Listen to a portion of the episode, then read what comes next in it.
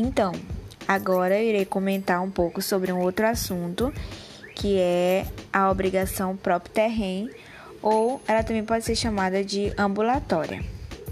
Então, próprio terreno é uma palavra que ela tem origem do latim, em que a palavra propter significa em razão e rem significa da coisa.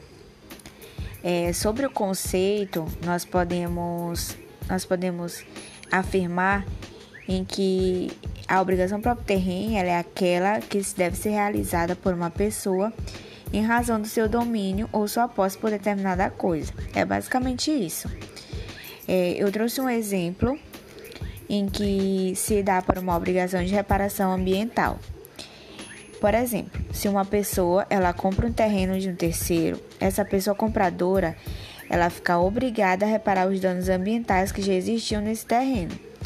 Ou seja, mesmo que o comprador desse terreno não tenha sido poluidor, ele é obrigado a reparar, pois ele é o proprietário da coisa.